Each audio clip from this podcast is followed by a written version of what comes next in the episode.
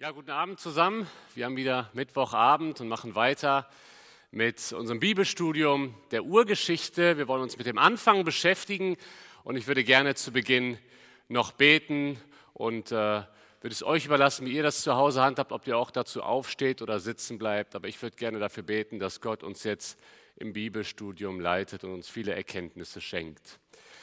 Vater im Himmel, wir sind dir dankbar dafür, dass wir dein Wort haben Danke dafür, dass du immer zu uns sprechen möchtest, durch sämtliche Abschnitte in der Heiligen Schrift, Herr. Und so möchten wir dich bitten, auch für den heutigen Abend, dass du zu uns redest, Herr. Wir möchten dich bitten, dass du unser Herzen vorbereitest, dass unsere Herzen ausgerichtet sind für das, was du uns zu sagen hast, Herr. Ich möchte dich bitten, dass du jede einzelne Person, Herr, aber auch alle Familien und Gruppen, die sich jetzt zu Hause treffen, um auf diesen Vortrag zu hören, dass du reichlichen Segen schenkst. Amen. Ja, der Jahreswechsel ist mittlerweile etwa vier Monate her. Und oft ist das ja ein Anlass für viele, sich neue Vorsätze zu setzen, vorzunehmen. Ganz beliebt in Deutschland ist ja der Vorsatz, mehr Zeit für die Familie haben. Andere nehmen sich vor, in diesem Jahr, im Jahr 2020, werde ich mehr Sport machen. Einige sagen sich, ich will weniger Fernsehen, ich will gesünder essen. Ich weiß nicht, was du dir zum Jahreswechsel vorgenommen hast. Vielleicht Ende Dezember oder Anfang Januar hast du gewisse Vorsätze getroffen. Und mittlerweile haben wir April. Und nicht selten muss man feststellen, hm, ein neues Jahr, aber irgendwie ist doch alles beim Alten. Alles neu, alles beim Alten. Genau das ist das Thema des heutigen Vortrags. Damit wollen wir uns beschäftigen. Der Text kommt jetzt aus 1. Mose 9. Wir sind mittlerweile im neunten Kapitel, wie gesagt, und beschäftigen uns da mit den Versen 1 bis 29. Was ist die Situation? Der Boden unter Noahs Füßen ist wieder trocken. Sie sind aus der Arche ausgestiegen. Es beginnt eine ganz neue Ära. Irgendwie ist alles neu. Die Welt hat sich auch verändert durch die Sintflut. Und doch werden wir feststellen, es ist auch ziemlich viel beim Alten. Alles neu, alles beim Alten.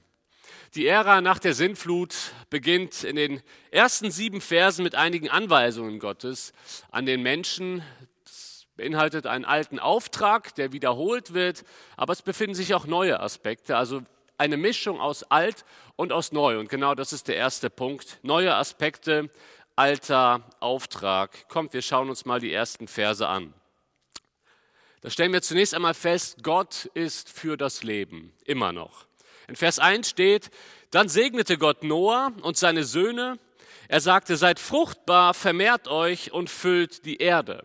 Und dieser Auftrag wird dann in Vers 7, das ist so das Ende dieses Sinnabschnitts, noch einmal wiederholt. Da heißt es dann, und ihr seht zu, dass ihr viele Nachkommen habt, bevölkert die Erde. Das heißt, dieser Textabschnitt, diese Sinneinheit von Vers 1 bis Vers 7 wird eingerahmt. Das nennt man in der Theologie eine Inclusio. Vers 1 und der erste Vers und der letzte Vers haben das gleiche Thema. Und das bestimmt auch das Thema dieser Verse. Gott ist für das Leben.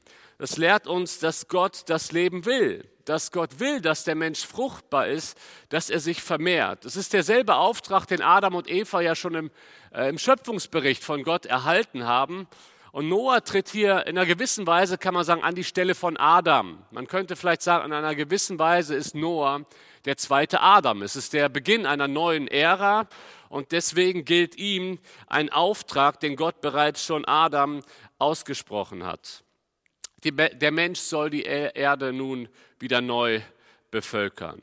Warum ist das so wichtig, dass Gott diesen Punkt wieder neu herausstellt? Nach der Sintflut hätte man meinen können, Gott ist gegen das Leben, weil er Leben auslöscht als Gericht.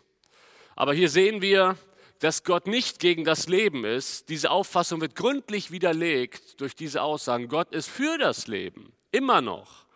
Und weil Gott für das Leben ist, stellt er auch die Versorgung des Menschen sicher. Und darum geht es dann in den nächsten Punkten. Gott kümmert sich, wie auch in Kapitel 1, also wir sehen hier viele Parallelen zum Schöpfungsbericht, Gott kümmert sich auch jetzt um die Speise des Menschen.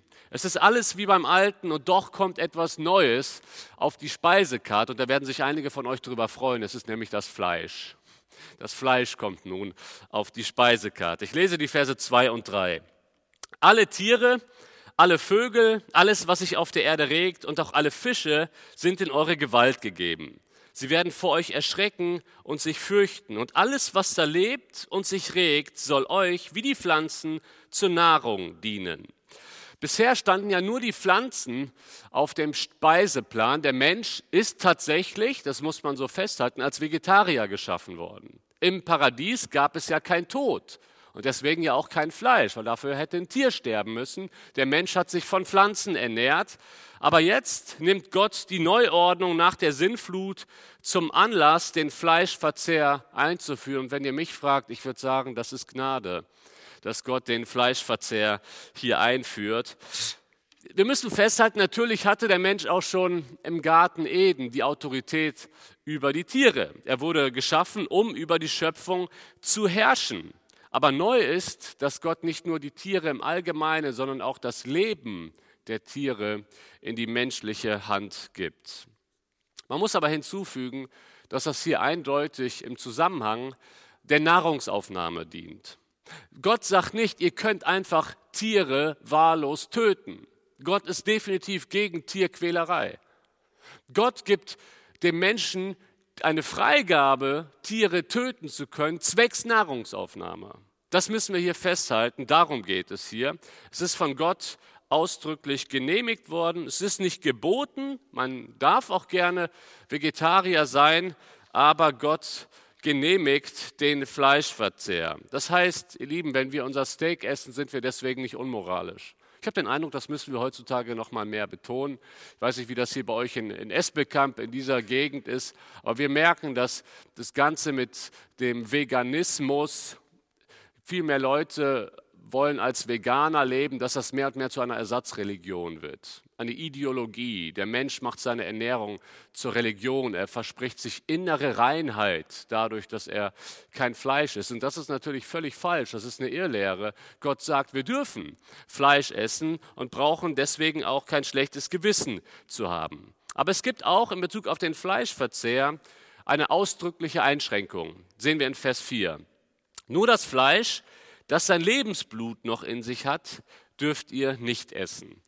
Und auch hier sehen wir wieder eine gewisse Parallele zum Garten Eden. Auch da gab es eine Einschränkung mit dem Essen. Sie dürfen von allen Bäumen im Garten essen, aber von einem Baum dürf, darf der Mensch nicht essen. Und hier wieder, die Tiere sind euch zur Nahrung gegeben und ihr dürft essen, aber eine Sache dürft ihr nicht essen. Erkennt ihr die Parallele?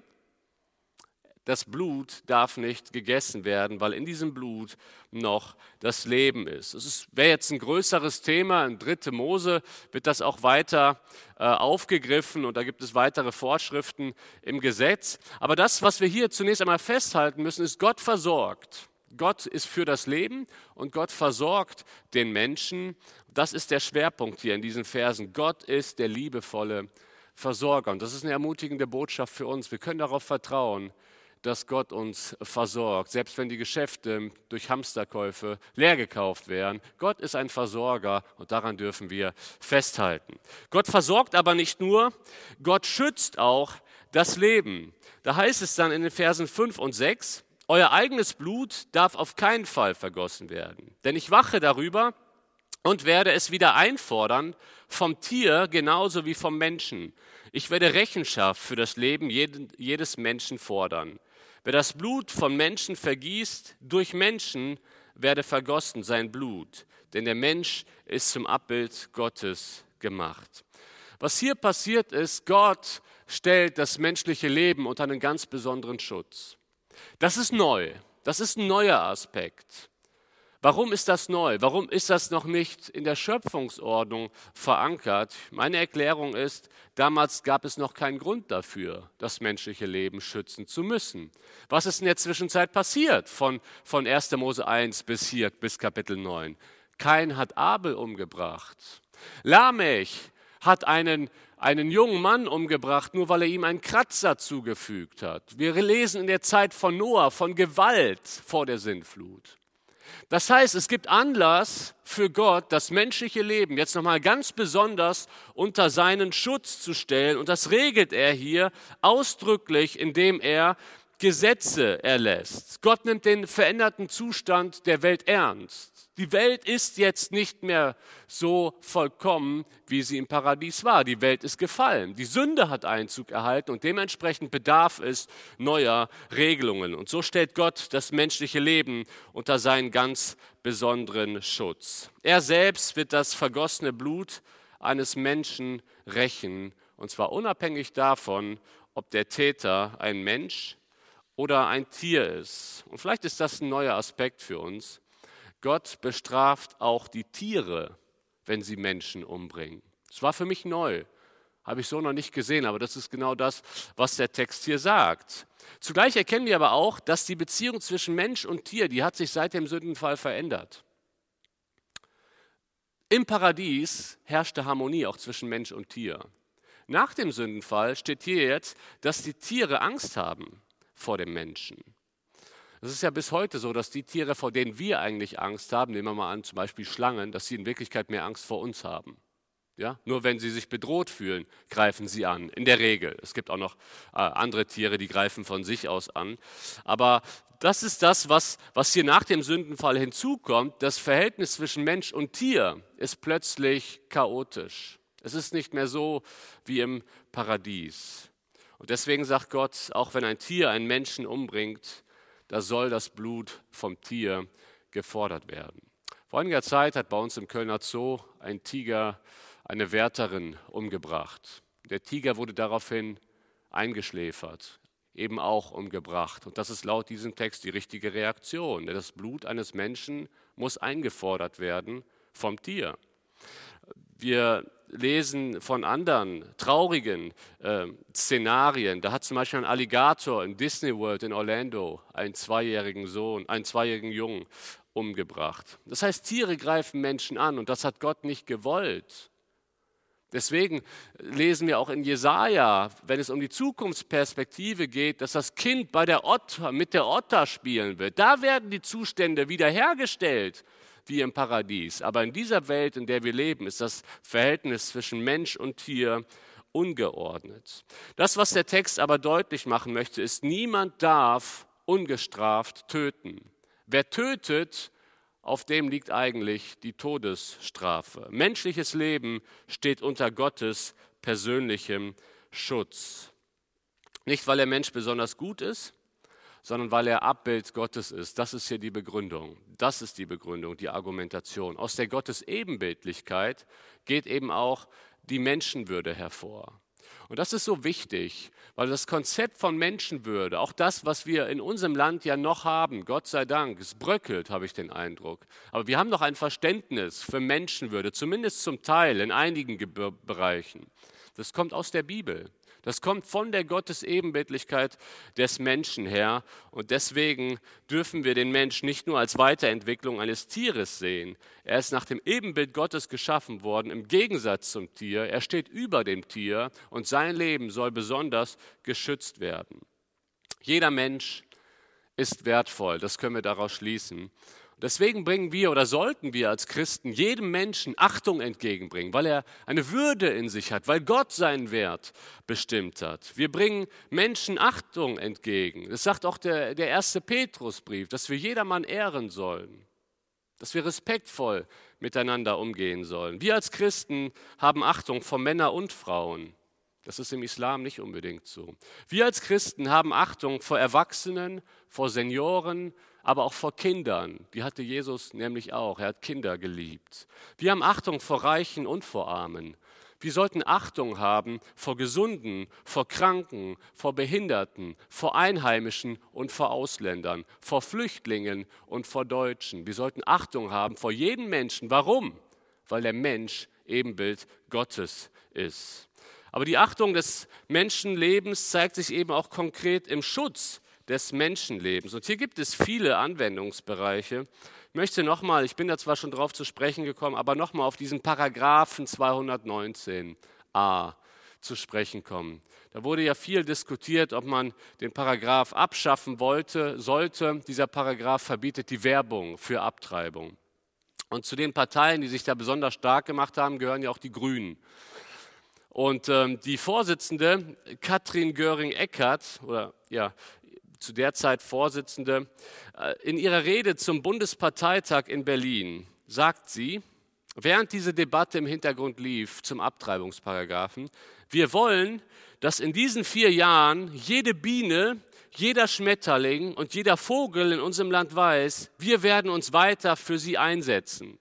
Und Idea Spektrum hat das aufgegriffen, das evangelische Nachrichtenmagazin, und stellt die Frage, sind Schmetterlinge jetzt wichtiger als ungeborene Kinder? Genau da sind wir beim Thema von 1. Mose 9. Denn Gott sagt, der Mensch ist wertvoller als das Tier. Und deswegen muss Menschenleben geschützt werden. Deswegen ist es gut, wenn wir uns als Christen genau dafür einsetzen, wenn wir dafür beten, dass Abtreibungen nicht stattfinden. Ich habe vor einiger Zeit von einer Organisation bei uns in Köln gehört, am Heumarkt, die sich stark dafür macht, wenn, wenn junge werdende Mütter, wenn junge schwangere Frauen das Kind nicht austragen wollen oder Angst haben, es auszutragen, dass Familien organisiert werden, die der Mutter helfen. Und ich denke, bei sowas könnte man sich als Christ auch gut einsetzen, weil menschliches Leben geschützt werden muss. Wir dürfen da nicht schweigen. Wir müssen immer wieder auch zum ungeborenen Leben stehen. Menschenleben steht unter Gottes besonderem Schutz. Wir machen weiter im Text. In den Versen 8 bis 17 kommen wir dann zu einem ganz großen Versprechen. Und dieses Versprechen ist ein neues Versprechen. Und das ist mein zweiter Punkt. Neues Versprechen, aber es ist derselbe Gott. Ich lese mal die Verse 8 bis 12. Und dann sagte Gott zu Noah und seinen Söhnen, ich schließe diesen Bund mit euch und euren Nachkommen und auch mit allen Lebewesen bei euch, mit den Tieren, die in der Arche waren und ich sichere euch zu, nie wieder werde ich das Leben durch eine Wasserflut vernichten. Nie mehr wird eine Flut die Erde zerstören. Dieser Bund zwischen mir und euch gilt jeder kommenden Generation und jedem Lebewesen bei euch. Gott schließt hier einen Bund mit Noah und mit seinen Nachkommen. Dieser Bund, man könnte auch sagen, es ist ein Vertrag. Ist ein ganz besonderer Vertrag, denn es gab unterschiedliche Arten von Bünden.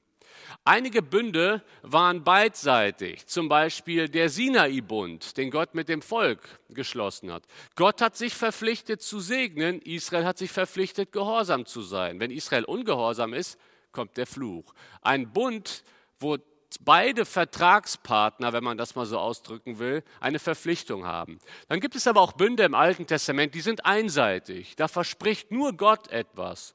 Sozusagen hat nur Gott die Verpflichtung sich daran zu halten. Es ist der Abraham-Bund, ich werde deinen Nachkommen das Land Kanaan geben. Es ist ein einseitiger Bund, ein Schenkungsbund. Und so ist auch der Noah-Bund oder der noachitische Bund, heißt es in der Theologie. Er ist nicht an irgendwelche Bedingungen geknüpft. Das heißt, Gott verspricht einfach von sich aus. Er weiß ja, dass der Mensch sich nicht verändert hat. Nur Gott geht hier eine Verpflichtung ein und er sagt, ich werde zu diesem Versprechen stehen. Ich werde die Welt nicht noch einmal durch eine Wasserflut vernichten. Das heißt, derselbe Gott, der Noah gnädig war, er ist auch der ganzen Menschheit gnädig. Und das sind gute Nachrichten für die Menschen, die wir hier haben. Der Mensch sündigt ja nämlich weiter. Und so müsste der Mensch eigentlich in ständiger Angst leben. Bei jedem Regen ist das jetzt die neue Sinnflut, weil wir sündigen ja weiter. Und Gott sagt, nein, es wird keine Sinnflut 2.0 geben. Die wird es nicht geben. Ich verpflichte mich dazu. Und das ist Gnade. Die Bünde in der Bibel waren auch immer mit einem Zeichen verbunden. Der Abraham-Bund war, da war das Bundeszeichen die Beschneidung. Der Sinaitische Bund, da war das Bundeszeichen der Sabbat. Bünde waren immer mit einem Zeichen verbunden und auch der Noah-Bund, der Noachitische Bund, hat ein Zeichen. Davon lesen wir dann in den Versen 13 bis 17. Und als Zeichen dafür setze ich meinen Bogen in die Wolken. Jedes Mal, wenn ich Wolken über der Erde zusammenziehe, und wenn dann der Bogen erscheint, werde ich an mein Versprechen denken, das ich euch und allen Lebewesen gegeben habe. Nie mehr sollen die Wassermassen zu einer Flut werden, die alles Leben vernichtet. Der Regenbogen wird in den Wolken stehen und ich werde ihn ansehen und an den ewigen Bund denken, den ich mit euch und allen Lebewesen auf der Erde geschlossen habe. Und dieser Bogen, sagte Gott zu Noah, ist das Zeichen für den gültigen Bund. Der Regenbogen soll den Menschen, aber Gott sagt in einer gewissen Weise auch ihn selbst, immer wieder an sein Versprechen erinnern. Das heißt nicht, dass Gott vergisst. denke, dass dieses Zeichen vor allen Dingen eigentlich dem Menschen dient. Und äh, das Zeichen seiner Treue Gottes ist eben der Regenbogen. Jetzt kann man den Regenbogen natürlich wissen, naturwissenschaftlich erklären, wie der, Regenbo der Regenbogen entsteht, aber wir müssen uns immer vergegenwärtigen, dass der Urheber aller Naturgesetze auch Gott ist. Und Gott schafft diesen Bogen. Und das Zeichen passt eigentlich wunderbar zur Botschaft. Denn wie entsteht ein Regenbogen? Ein Regenbogen entsteht, wenn es regnet, aber dann die Sonne hervorscheint. Und schaut mal, der, der damalige Mensch, er sieht den Regen und alles erinnert ihn an die Sinnflut. Das hatten wir schon. Da, sind wir, da, da ist die Menschheit ausgelöscht worden, bis auf Noah und seine Familie. Und es regnet wieder. Und die Angst kommt hoch, aber dann kommt die Sonne und es erscheint der Regenbogen. Ein wunderbares Zeichen dafür, dass der Regen nicht nochmal vernichtet, vernichten wird, denn die Sonne kommt. Ein wunderbares Zeichen, ein sehr passendes Zeichen zur Botschaft. Der Regenbogen erinnert an die Treue Gottes. Im Psalm 19, da heißt es, die Himmel verkündigen Gottes Herrlichkeit. Und man könnte vielleicht hinzufügen anhand von 1. Mose 9, die Himmel verkünden die Herrlichkeit, der Regenbogen verkündet die Treue Gottes. Schaut mal, wir leben in einer Welt, in der Versprechen oft nicht eingehalten werden. Ein mündliches Versprechen zählt heute in der Geschäftswelt kaum etwas. Was ist ein mündlicher Vertrag heutzutage? Der ist kaum etwas wert. Zumindest nicht in unserem Land, in anderen Ländern schon noch. Aber in unserem Land muss alles schriftlich gemacht werden, weil wir uns oft nicht an mündliche Zusagen halten.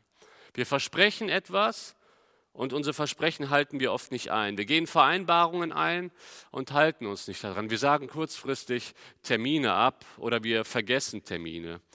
Mir ist das auch mal passiert, eine total unangenehme Situation. Ich habe einen Jugendleiter aus einer anderen Gemeinde eingeladen zum Gespräch und ähm, er kam extra aus Bonn nach Köln, hat sogar unterwegs noch einen Unfall gebaut, steht vor unserem Gemeindehaus, wartet, ruft mich an und ich bin irgendwo ganz woanders. Ich habe den Termin vergessen. Eine total unangenehme Situation. Aber so sind wir Menschen manchmal. Wir vergessen Dinge. Wir halten uns nicht an Vereinbarungen, an Versprechungen. Vielleicht ist das dir auch schon mal passiert. Wahrscheinlich schon. Schaut mal, wie gut ist es da, dass wir an einen Gott glauben, der fest zu seinen Zusagen steht. Einem Gott, den wir vertrauen können, den wir beim Wort nehmen können. Das ist unser Gott, an den wir glauben. Gott ist so anders als wir Menschen. Die Bibel berichtet von über 7000 Versprechen Gottes. Über 7000. Und wisst ihr was? Gott hält sich an jedes einzelne dieser 7000 Versprechen, die er uns macht. Gott ist treu. Und das ist so wunderbar, dass wir darauf uns verlassen können. Gott hält alles in seiner Hand. Gott steht zu seinen Zusagen. Gott ist so wunderbar. Die Himmel verkünden die Herrlichkeit Gottes. Der Regenbogen verkündet die Treue Gottes. Wenn du das nächste Mal einen Regenbogen siehst, dann danke Gott für seine Treue. Der Regenbogen sagt, Gott erhält diese Welt, auch wenn es manchmal Turbulenzen gibt. Und vielleicht hast du manchmal Sorge, was wird aus dieser Welt? Natürlich, die Bibel sagt, diese Welt ist dem Untergang geweiht. Aber die Bibel sagt auch, dass Gott alles in der Hand hat. Das kannst du auch persönlich auf dich anwenden, auf deine Situation. Gott hat dein Leben in seiner Hand und er ist treu. Ich war vor einiger Zeit mal im Flugzeug unterwegs und äh, einige von euch wissen ja, dass mein Vater Pilot ist. Mein Vater ist das Flugzeug geflogen und ich saß hinten bei den Passagieren und wir flogen plötzlich durch heftige Turbulenzen. Und ich habe gemerkt, die Frau, die neben mir saß im Flugzeug, die hatte richtig Angst. An einer Stelle hat sie fast sogar so ein bisschen angefangen, äh, ja, zu schreien wäre zu viel gesagt, aber sie hatte Angst, das habe ich gemerkt. Und ich habe ihr dann irgendwann gesagt, wissen Sie was, ich habe keine Angst, mein Vater fliegt das Ding.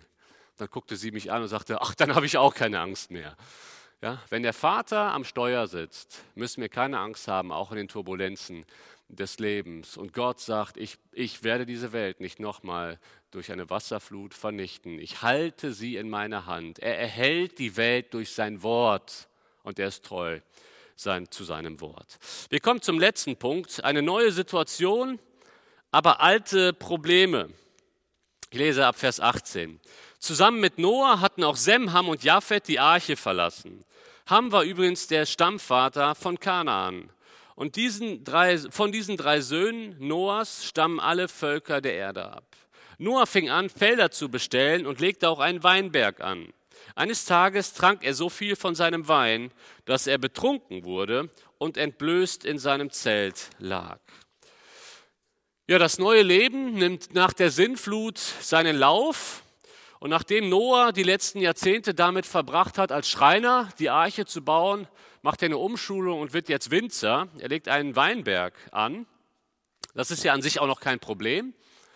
Noah trinkt von dem Wein, das kann zum Problem werden und das wird es auch bei Noah.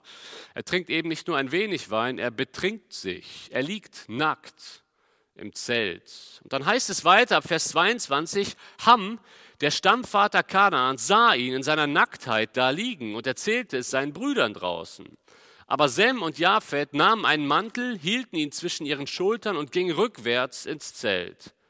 Das Gesicht abgewandt deckten sie ihren Vater zu, denn sie wollten seine Nacktheit nicht sehen.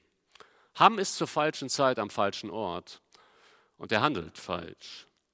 Was genau hat Ham gemacht? Es gibt Leute, die hier irgendwas hineinlesen wollen, ein sexuelles Vergehen an seinem Vater, äh, ich denke nicht, dass man, dass man das aus dem Text äh, herauslesen kann. Ich denke, sein Vergehen besteht darin, dass er keine Scham empfunden hat, seinen Vater dort nackt liegen zu sehen. Und dass er, dass er sich über seinen Vater lustig gemacht hat. Er hat seinen Vater nicht geehrt, er hat ihn entehrt durch sein Verhalten. Und er läuft zu seinen Bruder, Brüdern und erzählt es ihnen. Damit verunehrt er seinen Vater. Ich weiß nicht, was er den Brüdern gesagt hat aber vermutlich nicht wertschätzende Worte seinem, äh, seinem Vater gegenüber. Und aus dem Verhalten der Brüder, wie sie sich jetzt verhalten, kann man sehen, wie hätte sich Ham verhalten sollen in der Situation. Die Brüder, sie machen das Beste aus der Situation. Ab Vers 24. Als Noah seinen Rausch ausgeschlafen hatte, Entschuldigung, wir haben das ja in Vers 23 gesehen, wie die Brüder sich verhalten haben. Und jetzt geht es weiter, ab Vers 24. Als Noah seinen Rausch ausgeschlafen hatte, erfuhr er von dem beschämenden Verhalten seines jüngsten Sohnes und sagte über eine von dessen Nachkommen, verflucht sei Kanaan, der niedrigste Sklave wird er seinen Brüdern sein. Gepriesen sei Jahwe, Sems Gott, doch Kanaan sei ein Sklave von ihm. Dem Japhet gebe Gott weiten Raum und er wohne in den Zelten von Sem, doch Kanaan sei ein Sklave von ihm. Nach der Flut lebte Noah noch 350 Jahre. Er starb im Alter von insgesamt 950 Jahren. Noah hat seinen Rausch ausgeschlafen. Er wird wach. Er bekommt mit, was sein jüngster Sohn ihm angetan hat. Er bekommt mit, wie sich die älteren Brüder verhalten haben. Und dementsprechend spricht er jetzt Fluch und Segen über sie aus. Ein Fluch über Ham, und ein Segen über Sem und Japhet. Und an dieser Stelle ist es mal wichtig, dass wir so ein bisschen rauszoomen, dass wir nicht nur den Vater und die Söhne sehen, sondern so ein bisschen mehr die Menschheitsgeschichte, wie es weitergeht. Nach der Sinnflut muss die Erde ja komplett neu gefüllt werden und von diesen drei Söhnen geht die ganze Menschheit aus. Das ist interessant. Aus diesen drei Söhnen entwickeln sich verschiedene Völker. Von Ham stammen die Kananiter ab von Sem die Israeliten. Sem, da steckt ja auch, daher haben wir das heutige Wort Semiten. Von ihnen kommen die Israeliten. Und von Japhet kommen die Nationen, die Heiden, also die meisten von uns. Wir stammen von Japhet ab. Diese Infos bekommen wir vor allen Dingen aus den nächsten Kapiteln. Und dann sagt uns der Text folgendes: Die Nachkommen Hams werden Knechte der Nachkommen Sems sein. Das ist interessant, oder? Die Kananiter werden Knechte der Israeliten. Und für die Bibelkenner von uns, die jetzt schon weiterdenken, die wissen, es hat sich erfüllt, denn Israel hat das Land Kanaan eingenommen. Die Semiten, die, die, die Kananiter, die Hamiten werden die Knechte der Semiten, der Israeliten. In Bezug auf Japhet wird deutlich, die Nachkommen Japhets werden durch die Nachkommen von Sem gesegnet. Das heißt, die Nationen, die Heiden werden durch die Israeliten gesegnet. Und genau das ist doch das, was, das, äh, was der Bund mit Abraham aussagt. In dir sollen gesegnet werden, Abraham, also in deinen Nachkommen, durch die Israeliten sollen gesegnet werden, die Heiden. Und das ist so interessant. Schaut mal, das, was hier der gerade wieder nüchtern gewordene Noah so von sich gibt, ist Weltgeschichte. Das ist das, was Gott gebraucht, um es tatsächlich auch so ja, zu vollziehen. Und jetzt möchte ich aber mal wieder ranzoomen. Von der Makroperspektive kommen wir jetzt wieder zur Mikroperspektive. Der vorbildliche Noah, und wir haben es davor gesehen, er war anders als die Menschen in seiner Welt. Er war so ein positives Vorbild für die Menschen. Er versagt. Noah betrinkt sich, nicht irgendeiner. Noah, der Mann Gottes, der der Gnade fand. Er betrinkt sich.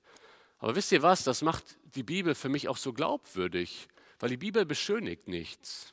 Manchmal neigen wir dazu, Dinge zu beschönigen. Die Bibel nennt die Dinge so, wie sie sind. Da wird niemand beschönigt. Da wird auch das Versagen erwähnt, nicht irgendwie vertuscht. Das wollen wir manchmal vielleicht. Versagen, vertuschen. Die Bibel nennt die Dinge. Ein absolut realistisches Bild, ohne irgendwas zu beschönigen. Und wisst ihr, was dadurch deutlich wird? Die Probleme sind immer noch die alten.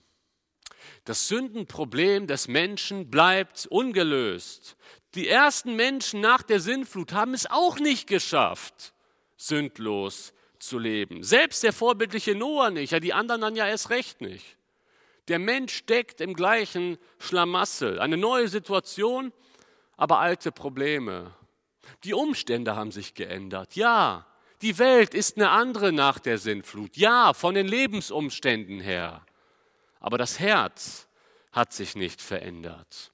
Noah versagt als Vorbild für seine Söhne. Er liegt nackt und betrunken in seinem Zelt. Was sollen die Söhne über ihn denken?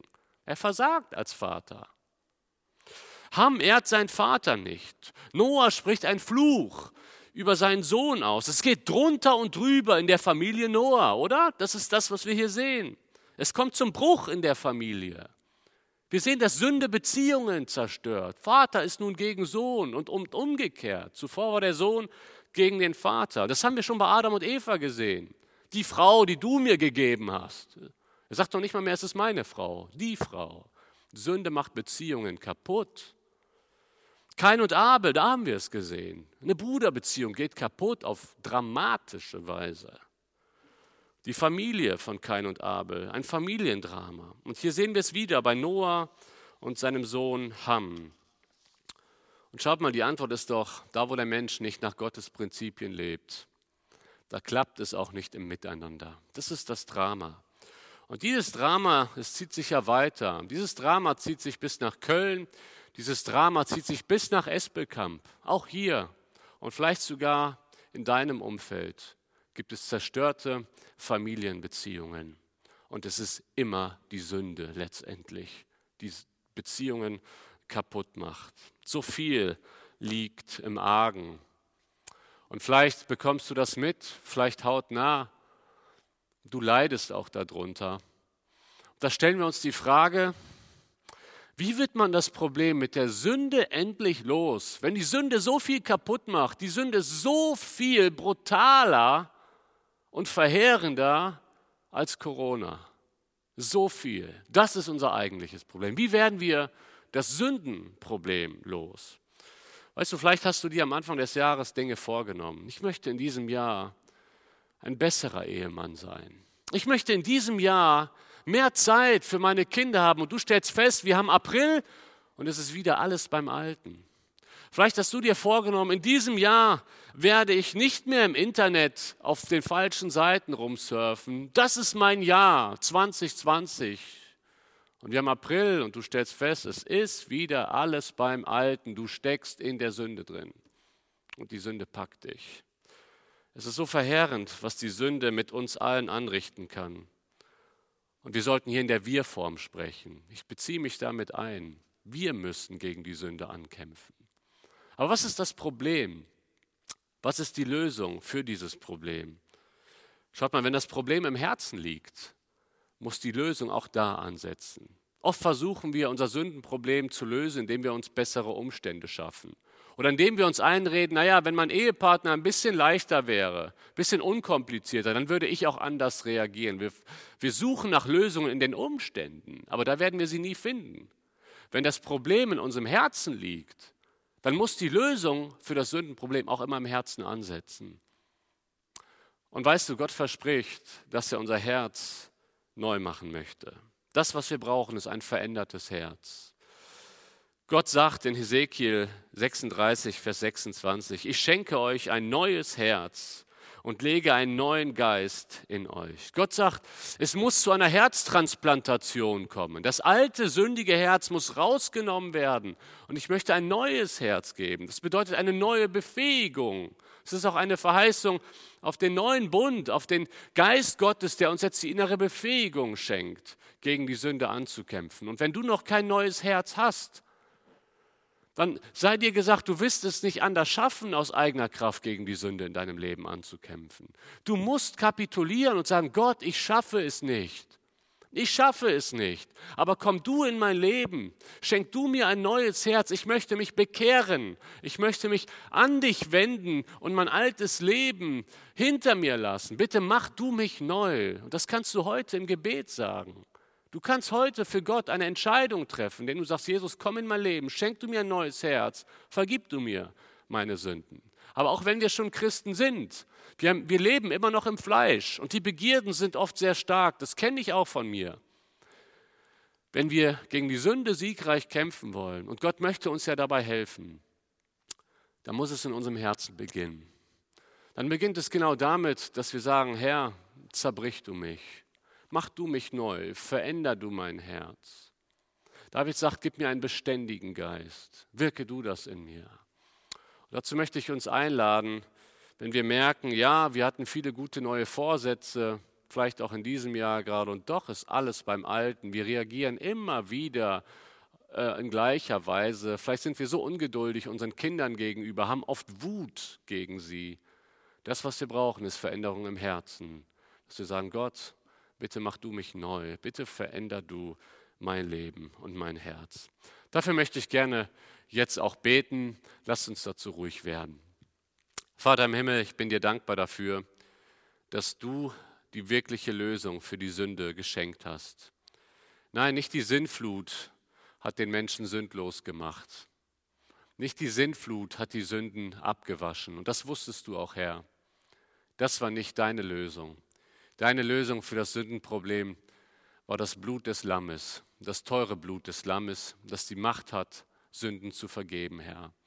Herr, wir möchten dich bitten, dass du uns hilfst, gegen Sünde konsequent zu sein. Herr, dass du unser Herz veränderst, dass du uns aufzeigst, wo wir in unserem Herzen Gedanken denken, die dir nicht gefallen, wo wir Wünsche haben, die nicht deinen Wünschen entsprechen, Herr.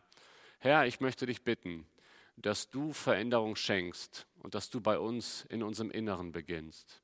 Möchte ich auch für diejenigen bitten, die noch nie eine Entscheidung für dich getroffen haben, Herr, dass sie eine Entscheidung für dich treffen und dass du ihnen ein neues Herz schenkst und eine innere Befähigung, so zu leben, dass wir dir gefallen. Amen.